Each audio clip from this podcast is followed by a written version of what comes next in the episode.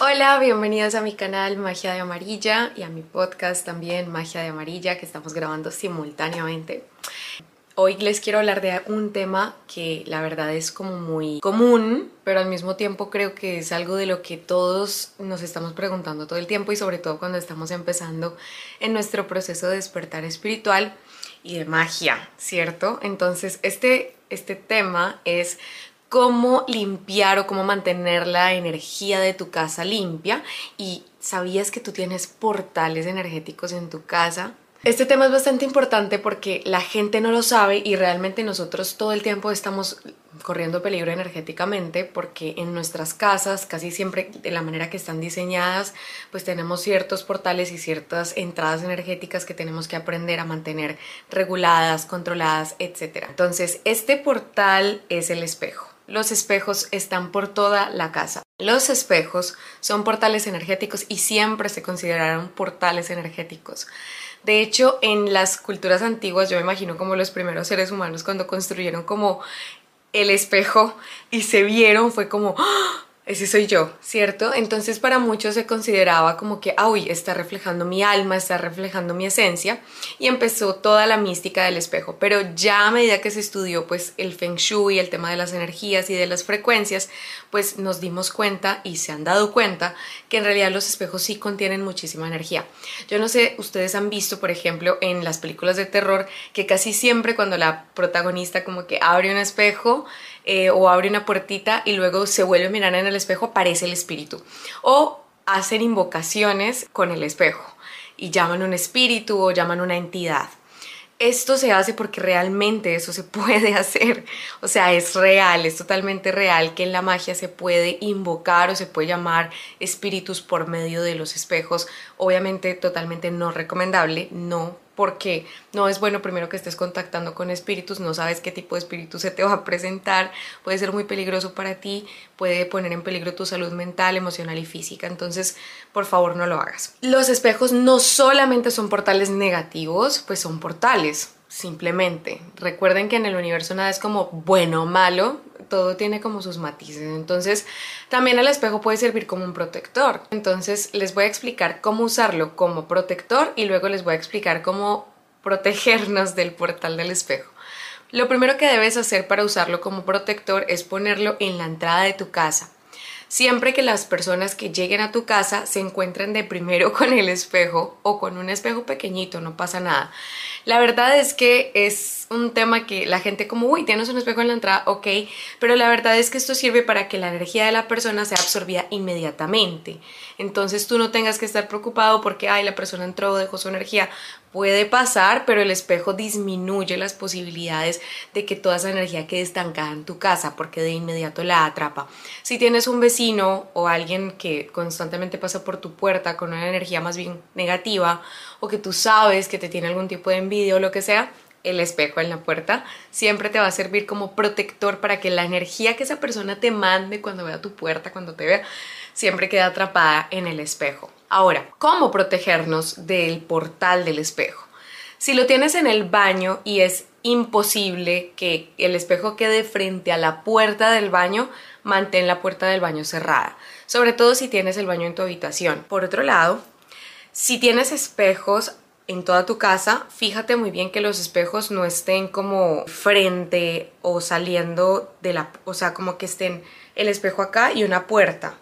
Trata de que el espejo esté como en otro lugar que no sea dando a la puerta, porque es como que invita a la salida o a la entrada de cualquier tipo de energía. Pegado en la puerta de la entrada de la casa, sí, hacia afuera, no hacia adentro, hacia afuera. Bueno, otra cosa, si el espejo está frente a tu cama, es un no rotundo, otro portal de energía que no te va a permitir dormir ni descansar bien. Si el espejo está en la sala, perfecto, porque en la sala es el lugar donde más te reúnes con las personas, entonces es pues recomendable que lo tengas allí para que el espejo siempre esté como absorbiendo energía.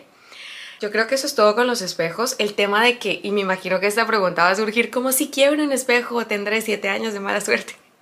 No, no realmente a todos se nos ha quebrado un espejo en la vida, no pasa nada, pero miren cómo hasta dónde ha llegado la mística de los seres humanos con el tema de los espejos, que en serio creemos que si lo rompes es como que un mal augurio.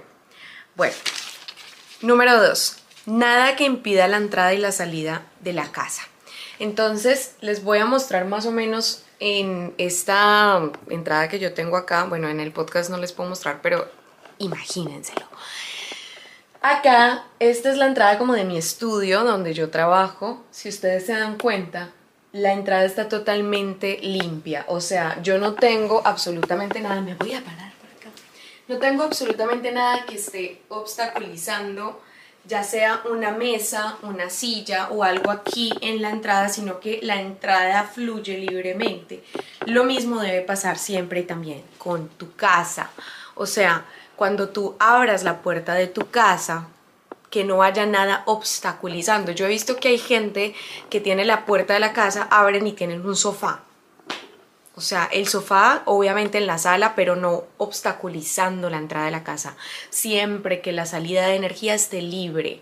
O sea, haz de cuenta, yo quiero que se lo imaginen, cierren los ojos y como que visualicen que cuando tú abres la puerta de tu casa entra un flujo de energía, ¿cierto? O todo el tiempo hay un flujo de energía por toda tu casa. Si hay cosas que están impidiendo que ese flujo, eso te está impidiendo que la energía positiva se revitalice, se vuelva a limpiar, entonces por eso es importante que tú todo lo tengas así como bien espaciado. Si hiciste una limpieza del hogar, siempre trata de mover las cosas de manera que te queden amplias y siempre utiliza colores blancos. A ver, todos tenemos cosas en nuestra casa que son de color negro, color rosado, color lo que sea. Pero trata siempre como que de que la mayoría de las cosas que hay en tu casa, por lo menos las paredes, sean colores claros y colores blancos, porque esto ayuda a atraer una energía positiva, una energía de pureza y una energía de calma. La madera también es un excelente elemento que nos ayuda a mantener la energía de la casa positiva. Bueno, eso es una cosa. Las plantas, número 3. Las plantas maravillosas siempre y cuando no estén muertas. Si tienes flores y ya se murieron, bótalas. De pronto tú quieres em, secar las plantas, ¿cierto? Las metes en un libro, las puedes utilizar para baños o para velas. En el caso mío, pues yo las utilizo para las velas. Y en este caso no tiene nada de malo, pero imagínate tú tener un florero con agua ahí estancada, oliendo feo, las plantas muertas, o sea, tienes un cadávercito en tu casa. Entonces es importante que botes esto. De hecho, yo recomiendo no tener flores en casa. No me parece energéticamente bueno, más bien recomiendo plantas. Plantas en su maceta porque es un ser vivo, tú lo estás cuidando, te está conectando con el elemento tierra. Y además de eso las plantas son excelentes protectoras de energía, sobre todo si son plantas como el romero o la ruda y las tienes en tu casa en una macetica, préstales mucha atención a esas plantas porque esas plantas te están protegiendo. Si se mueren, cumplieron su trabajo no te preocupes, consigue otra y bota esa. No guardes cosas muertas, no guardes cosas picadas, quebradas. Si el pocillo, ¿cierto? La taza se te quebró, se te picó, bótala. No la guardes, porque todo lo que tú guardes que esté quebrado está representando una energía de quiebre, de quiebra, de cosas dañadas. No guardes ese tipo de cosas. Esto me lo enseñó una amiga las monedas en la casa, déjalas, porque todo eso representa abundancia. Te las encontraste en el sofá, genial, déjalas ahí si quieres incluso. Mételas ahí en el sofá. Si te las encuentras en las esquinas de las casas, déjalas, porque eso está representando la abundancia aquí en tu casa. Déjalas por ahí. Ahora, no es que te vas a ir con las monedas tirándolas por toda la casa, no. Tenlas en un lugar de tu casa como para que representen la abundancia. Puede ser en un platito o en una alcancía, pero siempre trata de mantener este tipo de, energía de abundancia en tu casa porque eso como que ayuda a tener el concepto de que hay abundancia, hay. ¿Listo? Cuarto, televisores, no en la habitación.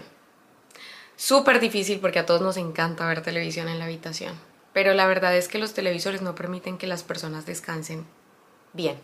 De hecho, es comprobado por la ciencia que el televisor pues obviamente todo el tiempo está transmitiendo unas ondas energéticas que son bastantes y todo eso está absorbiendo energía, absorbiendo energía que tú tienes y cuando estás descansando pues no vas a descansar como de verdad quisieras si tienes un televisor en casa o si duermes con el televisor prendido. mucho menos. No se recomienda dormir con el televisor encendido, ni con el teléfono debajo de la almohada, ni con el teléfono al lado de la cabeza, porque todo eso está transmitiendo ondas todo el tiempo y eso no te va a dejar descansar. 5. Eh, cuadros, fotos de tu familia, perfecto. Cuadros de una persona que ya falleció con velas, flores, no. Aquí mucho respeto, el Día de los Muertos en México. Entiendo que es una tradición, lo respeto profundamente, pero desde lo que yo considero en la magia y en la energía, no es recomendable, puesto que aunque es de respeto, pues si la persona ya falleció, lo ideal es dejarle trascender, sobre todo si somos creyentes de la reencarnación, pues el alma ya está trascendiendo, está entrando a, otro, a otra dimensión, posiblemente está tratando de encarnar nuevamente y nosotros todavía poniéndole la foto y te extrañamos y pensamos en ti todo el tiempo y no te, ¿por qué te fuiste? Todo esto está haciendo que la persona no pueda descansar, entonces es recomendable que las foticos, o sea, las tengan como, ah, sí, ese era mi abuelo, mi papá, ¿cierto? Me gusta recordarlo de vez en cuando, más no como un elemento de invocación, de que de adoración, de que yo lo tengo en mi casa y todo el tiempo como que, ay, ahí está. Ese tema se los dejaré en otro video eh, acerca de, recuerden, cómo ayudar a esta persona a trascender. Bueno, sexto, em, los relojes. Los relojes son grandes, um, ¿cómo se dice? También como canales de energía, absorben muy bien la energía, pero si tu reloj ya no tiene pila, pues bótalo o ponle pila, porque un reloj que no tiene pila, según el Feng Shui, absorbe la energía y no permite que fluya positivamente, entonces no es recomendable. Y finalmente los amuletos, séptimo, los amuletos de energía, pues son los amuletos protectores. Voy a empezar con este que tengo acá. Este eh, se llama la medalla de San Benito. ¿Ok? Muy bien. Esta medalla de San Benito, pues que los del podcast obviamente pues no la pueden ver, pero la pueden buscar en Google eh, como luce. Tiene como una cruz y tiene toda una simbología que, mejor dicho, la pueden buscar. Ese tema queda para otro video. Pero esta medalla tiene el poder de proteger de entidades malignas. De hecho, esto me lo enseñó mi abuela brujas católicas que no saben que son brujas. Em, y ella siempre me decía, San Benito, porque San Benito es el que expulsa a los demonios, es el que protege de los demonios. Entonces aquí entra, entra el tema cultural. Yo no voy a poner una mano hamsa, porque para mí eso no representa mayor cosa. No voy a poner un ojo turco, aunque hay gente que le gusta y se siente identificada con eso, eso ya depende de la persona y del alma, ¿no? yo me identifico mucho con la simbología cristiana católica, que es tremendamente mágica. Si ustedes la investigan se van a dar cuenta que es pura magia. De hecho, la misa es un ritual. Entonces, para mí, como que tener esta medalla es protección. Aparte de eso, pues la cruz en diferentes culturas es considerada como un amuleto de protección, de no permitir que entre la energía negativa. Entonces, yo esta que les estoy mostrando acá, la intenciono, como la intenciono, la limpio, le envío toda la energía, cierro mis ojos, visualizo que la estoy envolviendo en una energía de luz blanca, después de haberla limpiado con, incienso, y le pido a el arcángel San Miguel o a los seres de la luz o a mis guías espirituales que la llenen de energía de protección, eh, a Benito o a San Benito, que la llenen de energía de protección, para que no permitan que ninguna entidad maligna entre a mi casa. Les voy a decir algo, más que pedirle a una entidad como que San Miguel, Benito, lo que sea, pídele a tus guías, porque tus guías siempre están ahí contigo y siempre te están protegiendo. Diles, este amuleto, esta medalla, por favor, que sea un amuleto de protección, que esté lleno de luz y que cuando una entidad negativa pase, lo sienta, lo vea, salga inmediatamente. Entonces yo lo tengo en la entradita de mi casa, siempre ahí protegiendo, hay gente que lo tiene súper grande, o sea, mientras más grande como que sienten que protege más, como tú quieras ponerlo, está perfecto. Eh, las velas, yo utilizo mucho las velas amarillas, verdes y blancas. lila, violeta sobre todo, es como la que más uso. En este caso pues estoy utilizando esta amarilla porque es bastante grande y me ha durado un montón.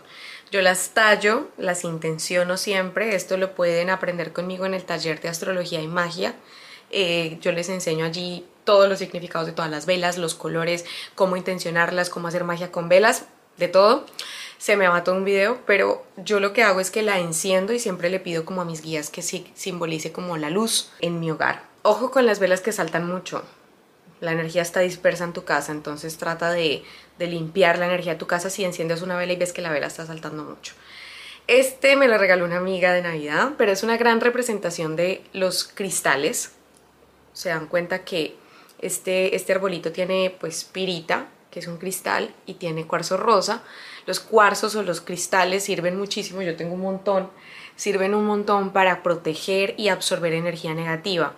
Ahora, lo mismo, en el taller de, de, astrología y magia siempre les enseño cómo intencionarlos, pero la idea es que ustedes los limpien y los carguen con la energía del sol, dejándolos al sol o dejándolos con la energía de la luna llena también, no pasa nada. Ok, siguiente amuleto, atrapasueños. Este atrapasueños lo hizo mi abuela. Es hermoso. eh, ¿Qué les digo yo de los atrapasueños? No vamos a entrar en el tema de la apropiación cultural. Yo sé que esto viene de comunidades indígenas americanas. Más que eso, pues ya se ha extendido a lo largo, de, o sea, a, todo el mundo. ¿Cómo será que en Colombia no tienen ni idea de tribus o de comunidades indígenas eh, americanas? Y aún así, miren, la abuelita haciendo atrapasueños. Entonces, Mi, abuela y mi tía, que son personas bastante mágicas, cuando tejen estos atrapasueños, ponen su energía en ellos y dicen que en esta en este centro en esta energía pues se absorbe todo tipo de energía negativa eso dicen ellas y eso para eso lo intencionan ellas pero por ejemplo si ustedes lo consiguen en un lugar donde estén pues vendiendo eh, nativos americanos como también conseguí uno que yo tengo acá en mi habitación, para ellos la creencia es más o menos eh, similar. Eh, la creencia es que protegen de los malos sueños y los utilizaban para, los, para proteger a los niños, ¿cierto, amor? Bueno, aquí está mi esposo. Amor, cuéntanos un poquito. tú, que nos, tú que estuviste investigando sobre los atrapasueños en los nativos americanos. Los nativos americanos usaban los atrapasueños inicialmente para sus hijos para proteger la cama de los hijos, que no tuvieran sueños ni pesadillas, ni ningún tipo de problemas al dormir. Y o sea que ellos sabían, ellos sabían, me imagino que ellos sabían todo el tema del astral, pues. Exacto, ellos manejaban el plano astral, de hecho sus guerras eran astrales. Bueno, imagínense, otro tema. y entonces. y cuando el primer rayo del sol de la mañana toca el atrapasueños todos los días, el atrapasueños automáticamente se limpia. Wow, entonces yo lo tengo encima de mi, de mi cama, de donde yo duermo. Em, protege porque además de eso, si ustedes miran la forma, es como un mandala. Y ustedes saben que los mandalas tienen centros y el centro es el que absorbe la energía y se dispersa al resto del mandala. En este caso queda atrapada la energía precisamente para que no salga y al tocar el rayo del sol pues se limpie. Entonces son amuletos que nos sirven muchísimo en el caso de, de cuidarnos, sobre todo en el plano astral y en el plano de los sueños. Bueno, y ya finalmente con esto ya sí quiero terminar. Cositas que todos tenemos en casa, canela en rama, eh, canela en polvo, hojas de laurel, son cosas con las que cocinamos o hacemos té o lo que sea, son excelentes para limpiar la energía de nuestra casa, encender astillas de canela como si fuera un incienso, para limpiar las esquinas de tu casa, la energía de tu casa, siempre te va a servir un montón, poner hojitas de laurel debajo de tu almohada para protegerte de sueños y tener sueños más conectados con tus guías también te puede servir un montón, y, también quemar las hojas de laurel te sirve para limpiar la energía. Y soplar una, un montito de canela en polvo en la entrada de tu casa hacia adentro ayuda para la abundancia.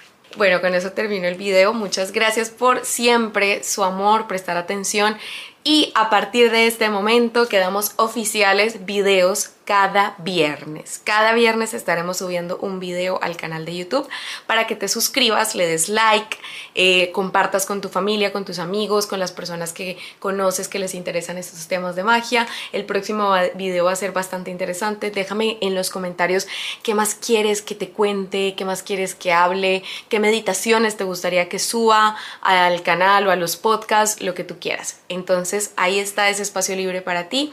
No se te olvide de dejarme el me porque eso me anima a seguir haciendo más videos y a seguir con el canal. Muchos besos, muchas bendiciones. Namaste. Te honro, te amo, te abrazo. Cuídate demasiado. Bendiciones.